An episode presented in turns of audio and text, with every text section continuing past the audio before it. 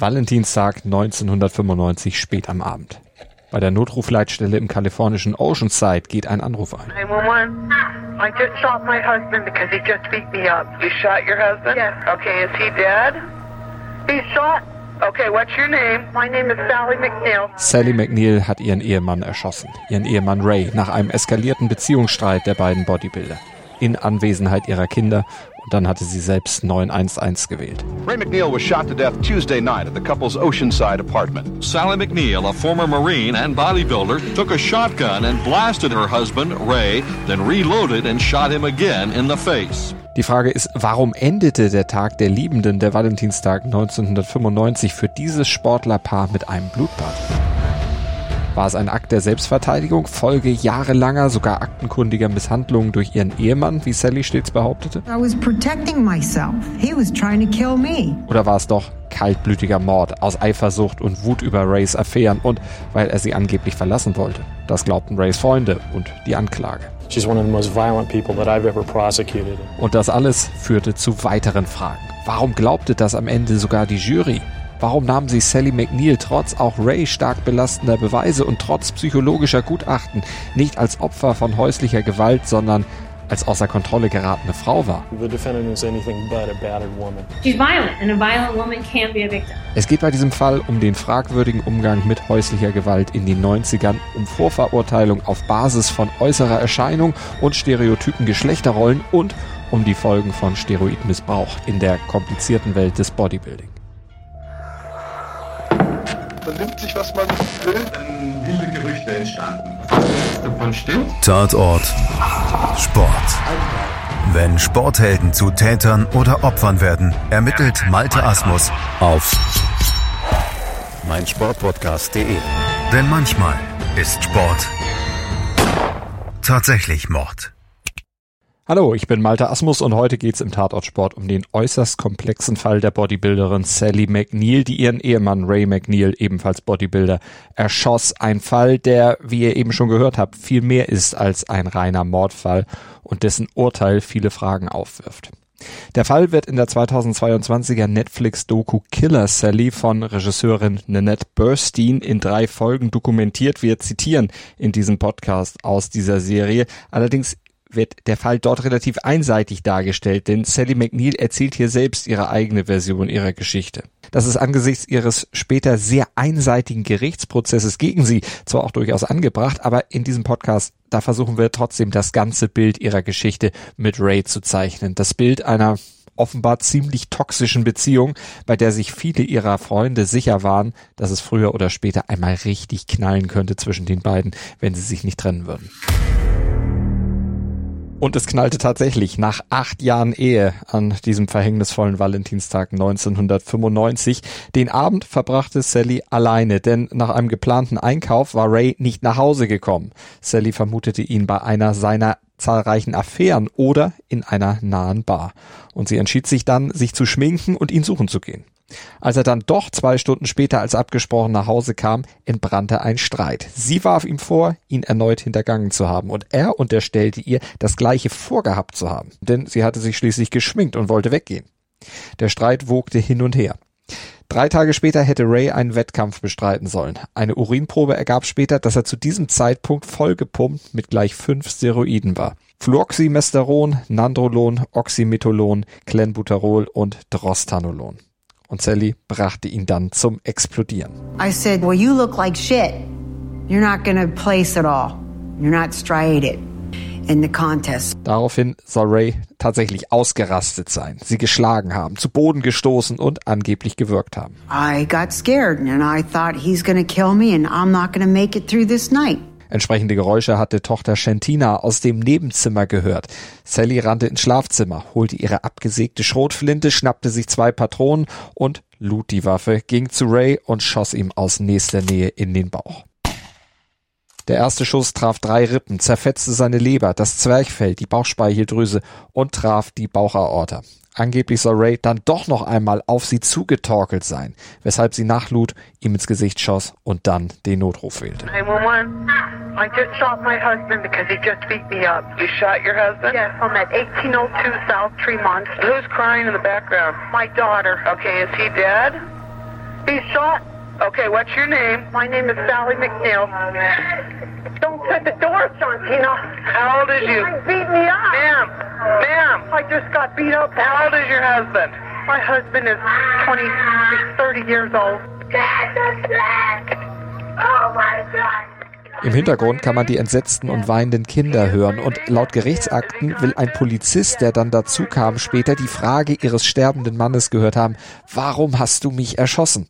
Und ihre Antwort darauf sei gewesen, weil ich deine Scheiße nicht mehr ertrage.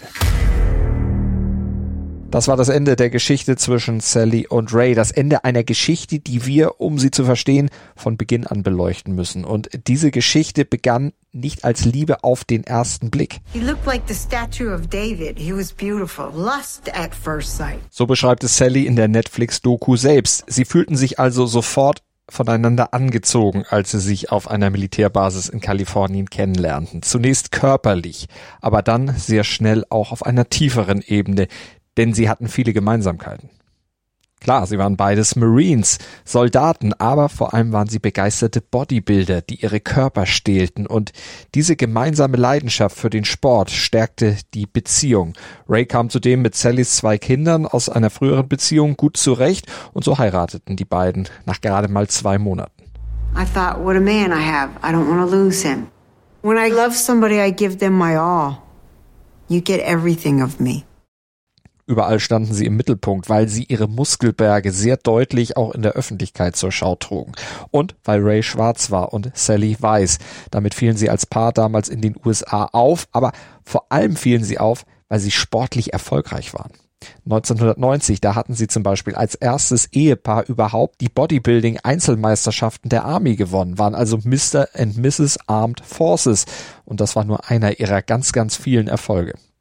Eigentlich eine tolle Geschichte und diese Erfolge auf Amateurlevel bestärkten sie dann darin, Profis zu werden.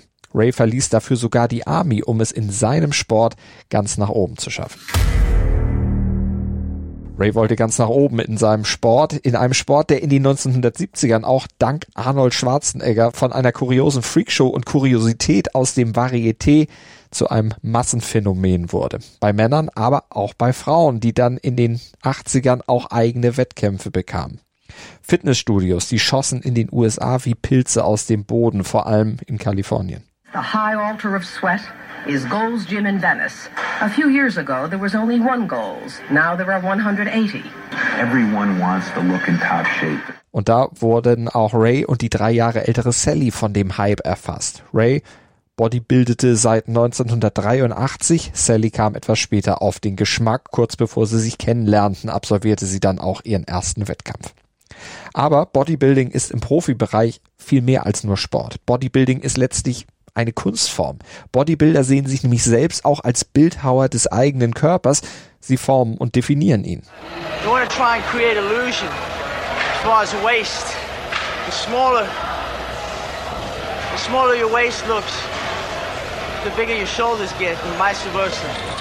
So erklärt es ein Bodybuilder in einer US-Doku aus den 80er Jahren. Es geht beim Bodybuilding auch darum, Illusionen zu schaffen. Es geht nicht um Fitness, Kraft oder Ausdauer, sondern vor allem um den optischen Eindruck, um schmale Hüften und breite Schultern. Es geht um Körperkult, um ästhetische Gesichtspunkte. Wenn man so will, geht's mehr um Schein als um Sein.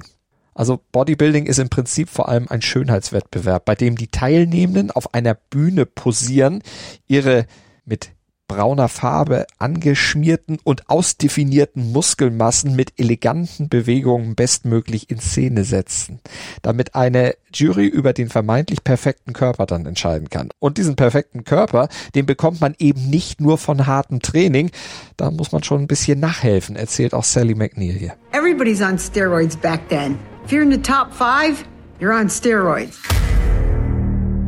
Steroide, wenn man so will, die dunkle Seite des Bodybuilding-Sports. Ray war zwar irgendwann Mr. Kalifornien, gehörte sogar zu den 20 besten Bodybuildern der USA, aber er war von diesen eben gehörten Top 5 noch verdammt weit entfernt und deshalb brauchte er natürlich viele Steroide. Und ein guter Freund, ein Gymbetreiber, der verdiente sich was dazu, indem er ihm welche besorgte und verkaufte. Aber Steroide, Anabolika, die helfen nicht nur dabei, größere Muskeln zu bekommen bzw. besser zu definieren, sondern sie haben auch diverse Nebenwirkungen und können sich bei entsprechender Grundveranlagung extrem auf die Psyche auswirken.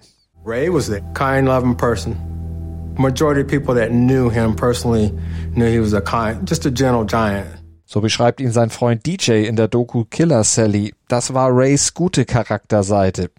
Der stand aber Jekyll und Hyde mäßig noch eine andere dunkle Seite gegenüber. He had a short fuse. So you, you just had to be cautious about how you approached him. Ray hatte also eine sehr kurze Zündschnur, konnte extrem jähzornig sein und er wurde schnell handgreiflich, schlug und wirkte Sally immer häufiger und er verprügelte ja auch ihre Kinder. Anlass für diese Gewaltausbrüche konnte die Fliege an der Wand sein, wenn die Kinder zum Beispiel nicht aufgeräumt hatten. Dann schlug er sie mit dem Gürtel windelweich. Erstmals gewalttätig soll Ray zu Hause bereits drei Tage nach der Hochzeit geworden sein. Und ab da allen Beteuerungen, sich zu bessern, zuwider, immer und immer wieder, vor allem gegen Sally. Er würgte sie, er vergewaltigte sie und er brach ihr die Nase und andere Knochen im Körper. Die häusliche Gewalt, die wurde sogar polizeilich aktenkundig, zog aber keine größeren Untersuchungen nach sich, genauso wenig wie ein Vorfall, der sich auf Rays Arbeit als Türsteher eines Nachtclubs ereignete und von dem sein Freund DJ in der Netflix-Doku erzählt. We worked together as bouncers at a club. And uh, I seen some horrifying stuff he did to people that night. I heard they said emergency up front. When I was coming up front, a lot of people were saying, "Stop, stop! You're going to kill him." And he finally let go of the guy. But he had, when I came up, his, you know, the guy, he was bleeding through his eyes. So they uh, took the guy in the ambulance. Uh, Ray didn't get arrested because the cops all knew us. But he says, you know, he told him you kind of maimed the guy. He might be blind. So that guy wound up being blind.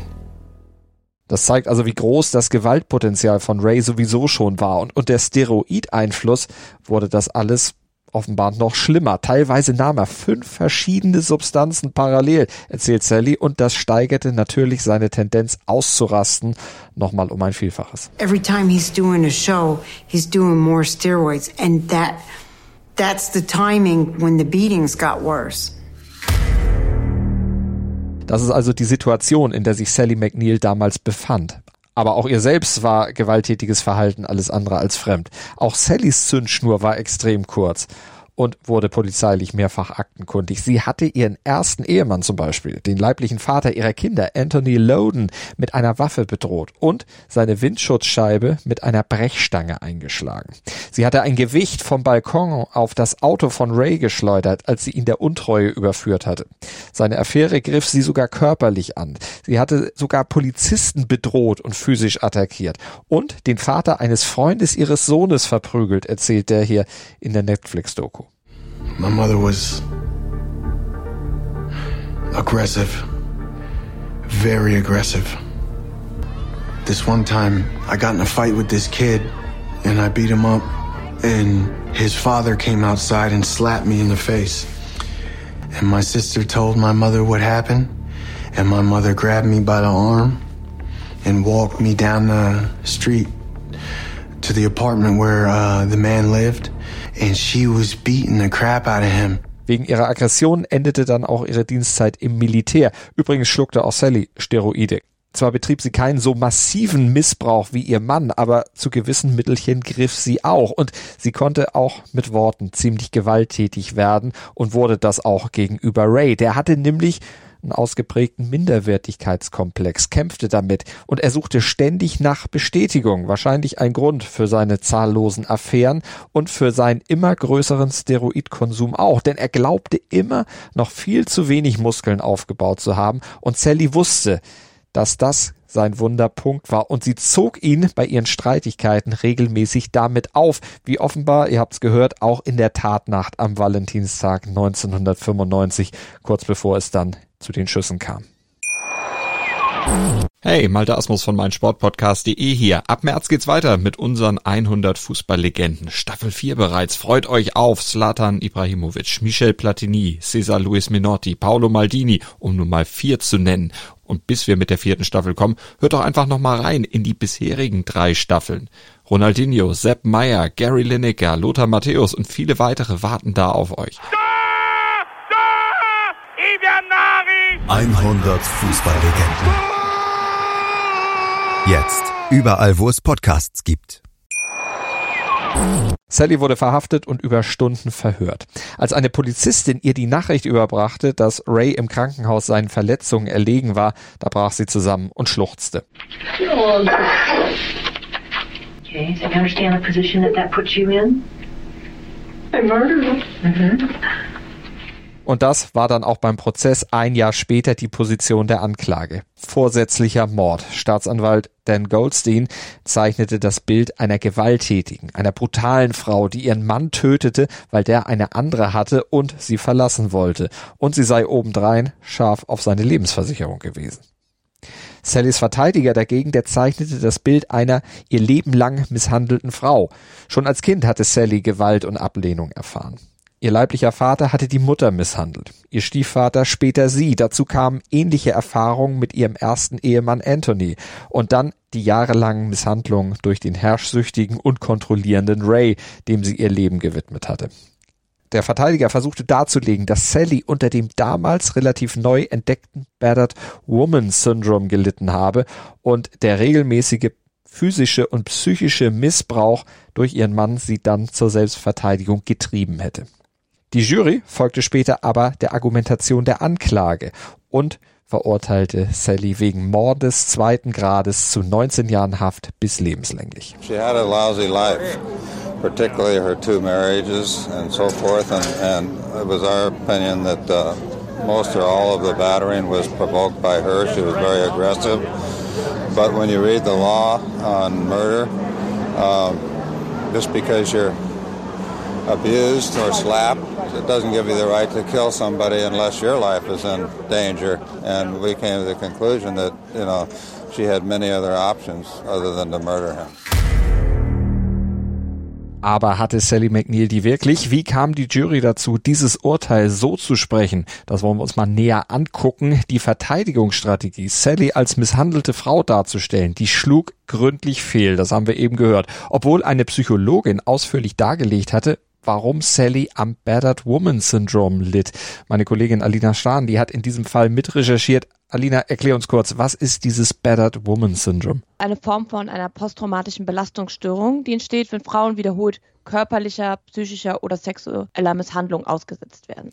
Das trifft auch eigentlich perfekt auf Sally zu. Erinnern wir uns, ihr leiblicher Vater hatte ihre Mutter misshandelt, ihr Stiefvater später sie. Dazu kamen ähnliche Erfahrungen mit dem ersten Ehemann Anthony und dann eben mit Ray, der ja auch noch ihre Kinder misshandelte und schlug. Wenn das dann in Kombination keine posttraumatische Belastungsstörung auslöst, dann weiß ich aber auch nicht. Ja, das ist quasi so ein Lehrbuchfall. Aber damals in den 1990er Jahren hatte man das alles noch nicht so ganz gesehen. Damals ging man ohnehin auch ganz anders mit den Auswirkungen vom psychischen Problem um. Oft wurden sie kleingeredet, beziehungsweise hatte man auch so argumentiert, wenn sie doch ein Opfer ist und er sie misshandelt, warum verlässt sie ihn dann nicht? Warum Opfer das in einer solchen Situation eben nicht so einfach können, das hat Dr. Gail Salz, Psychiaterin am New Yorker Presbyterian Hospital bei HLN, mal erklärt. being beaten over and over again literally beats the ability to think about outside options out of you.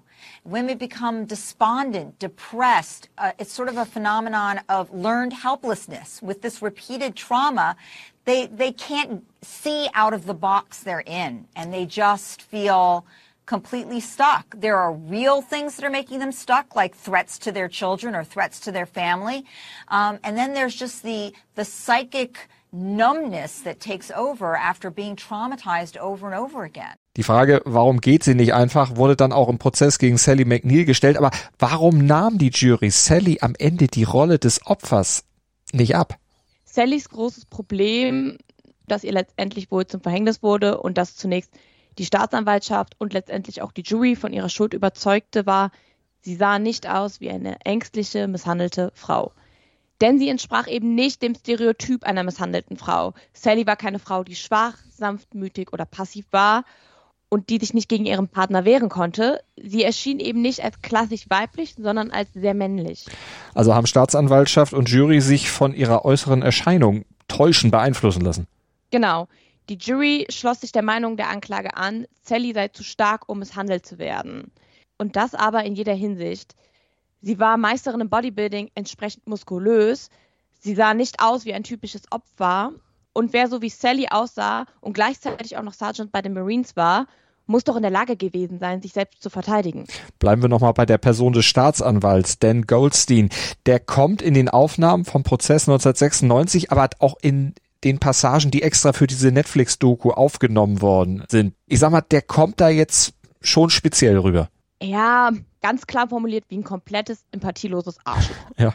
Ganz klar, der Staatsanwalt muss nicht nett sein, aber die ganze Art, wie er diesen Fall angeht, wie er Sally behandelt, das wirkt schon echt gemein und auch sehr voreingenommen.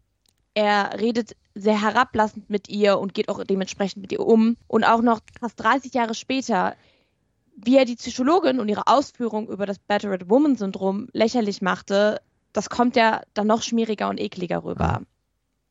Man hatte nicht den Eindruck, dass es ihm wirklich um Gerechtigkeit geht, sondern dass er einfach nur gewinnen will um jeden Preis. Und seine Häme nach dem Urteil war auch extrem heftig. Das war schon ein Schlag ins Gesicht für alle Opfer von häuslicher Gewalt. Das Thema Steroidmissbrauch spielte überhaupt keine Rolle in dem Verfahren und das ganze Thema häusliche Gewalt schien er auch überhaupt nicht ernst nehmen zu wollen. Uh, calling her uh, suffering from battered woman syndrome is, is the abuse excuse. Abuse excuse. Gewaltsvorwürfe als Ausrede, um den Mord zu rechtfertigen. Das ist seine Einschätzung des Falles. Aber sein Bild, das passt irgendwie in die Zeit, also in die 90er Jahre damals, genauso wie das Bild, das die Medien damals von ihr zeichneten. Pumped Up Princess, Brawny Bride, also die aufgepumpte Prinzessin oder die bullige Braut, so nannte man sie. Und dazu kam ja auch noch, dass sie zu der Zeit Videos drehte, in denen sie mit Männern wrestelte und sich von Männern sogar buchen ließ, die sich von ihr vermöbeln lassen wollten. Also wer sowas macht, konnte in den Augen der meisten damals natürlich kein Opfer sein. Genau, das war dann natürlich auch ein wesentlicher Punkt bei der Verurteilung und dank dieser Videos und dieser Escortdienste war sie auch die Hauptverdienerin der Familie. Damals unterstellte man ihr, dass sie dann auch eine gewisse Macht hat. Sie finanzierte schließlich die Bodybuilding-Karriere ihres Mannes. Er war von ihr abhängig, auch was seine Steroide anging. Sie fuhr schließlich über die Grenze nach Mexiko, um in Tijuana seine Steroide zu kaufen und illegal in die USA zu bringen. Das machte doch kein Opfer, dachte man damals zumindest. Und sie war ja auch sowieso regelmäßig in körperlichen Auseinandersetzungen verstrickt. Mit Nachbarn, mit der Polizei oder auch den Affären ihres Mannes. Aber auch mit ihm. Ihre eigene History of Violence war zu lang und sie benutzte dennoch ein, äh, und sie benutzte noch eine Sprache, die alles andere als ladylike bzw. opferlike war. Und das alles ließ den Staatsanwalt Goldstein zur Behauptung kommen. The defendant is anything but a battered woman. Um, she, uh, she's one of the most violent people that I've ever prosecuted. Ja, das mag ja jetzt sein Eindruck gewesen sein, ändert aber ja letztlich nichts an der Tatsache, dass Sally von Ray über Jahre misshandelt wurde. Und egal wie stark Sally wirkte, Ray war doch noch viel, viel stärker. Genau. Und er hatte sie über Jahre immer wieder verletzt. Das dokumentierten auch Militärunterlagen, die detailliert mehrere Vorfälle vom Missbrauch auflisteten. Ray brach Sally zum Beispiel die Nase. Allerdings hatte Sally die Anzeige, die sie zuerst gemacht hatte. Allerdings bei Ray ihr wieder Gewalt androhte. Dazu kommen Zeugenaussagen, die blaue Flecke am Körper von Sally gesehen haben. Und Sallys Tochter sagte aus, er hätte sie immer wieder gewürgt und Würgegeräusche habe sie auch am Valentinstag gehört. Also warum wurde diesen ganzen Aussagen letztlich so wenig Bedeutung beigemessen? Das ist natürlich schwierig zu sagen, aber auf jeden Fall konnte die Staatsanwaltschaft insgesamt mehr Zeugen aufbieten, die für Ray aussagten und Sally schwer belasteten.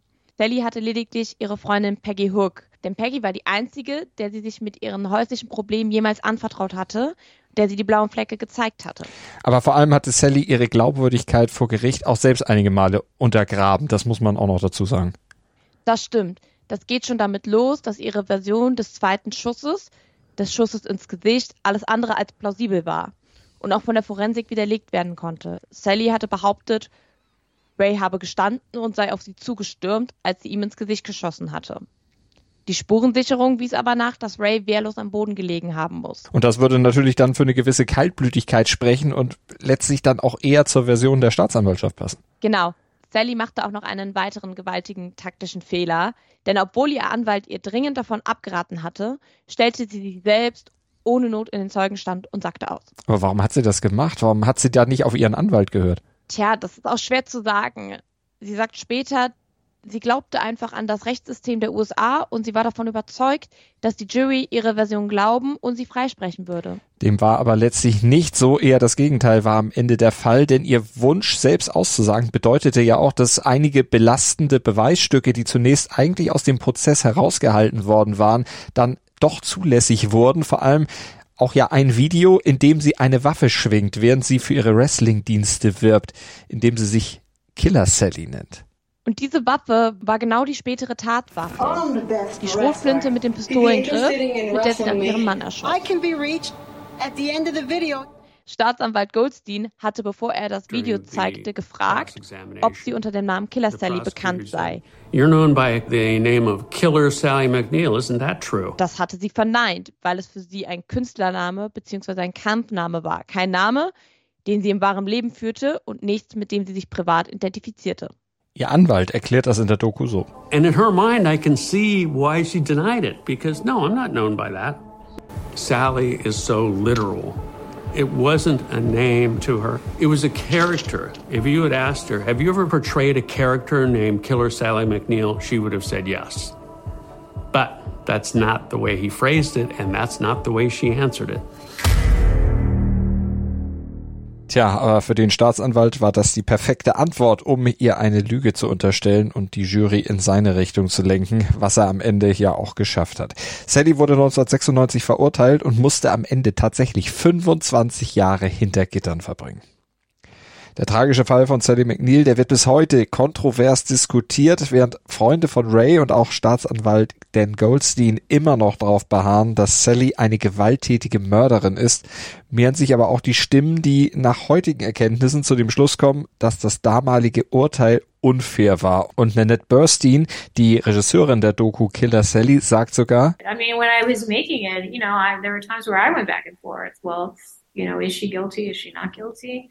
Um, uh, you know, I personally have come away with feeling that she's absolutely not guilty, but I mean, you know, other audience members may come to their own conclusion about that. Und was glaubt ihr? Wäre Sally McNeil aus heutiger Sicht freigesprochen worden oder ebenfalls so lange hinter Gitter gesteckt worden? Kommentiert gerne unseren Post zu diesem Podcast bei Instagram Tatort-Sport oder schickt uns eine DM mit eurer Meinung und macht gerne auch mit bei unserem Voting auf Spotify und bewertet unseren Podcast dort, wo ihr es könnt, im Podcatcher eurer Wahl und schaltet dann auch beim nächsten Mal gerne wieder ein hier bei Tatort Sport.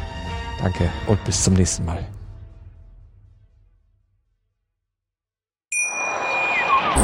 Wie baut man eine harmonische Beziehung zu seinem Hund auf? Puh, gar nicht so leicht. Und deshalb frage ich nach, wie es anderen Hundeeltern gelingt, beziehungsweise wie die daran arbeiten.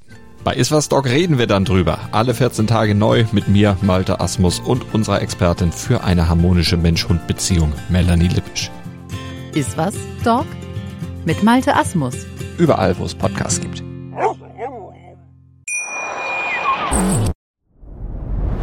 Dir hat dieser Podcast gefallen? Dann klicke jetzt auf Abonnieren und empfehle ihn weiter. Bleib immer auf dem Laufenden und folge uns bei Twitter, Instagram und Facebook.